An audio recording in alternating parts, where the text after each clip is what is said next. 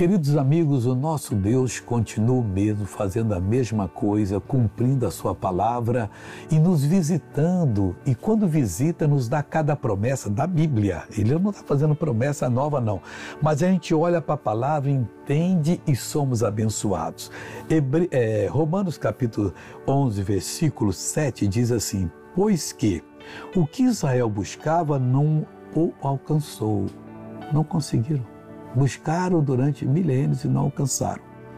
Mas os eleitos o alcançaram. Oh, glória a Deus! O que, que nós alcançamos? A salvação. Alcançamos Deus conosco, Ele é Emmanuel. Nós vivemos nele, Ele vive em nós, falamos com Ele, Ele fala através de nós.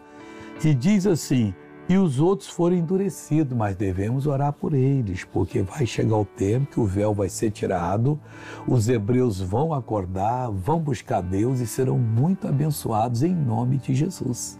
Para unir a minha fé com a sua agora, em nome de Jesus eu repreendo o mal que está na sua vida, eu reprovo e ordeno, saia mal, vá embora em nome de Jesus. E você diz: Amém. Eu creio. Viva dessa maneira para a glória de Deus e um bom dia.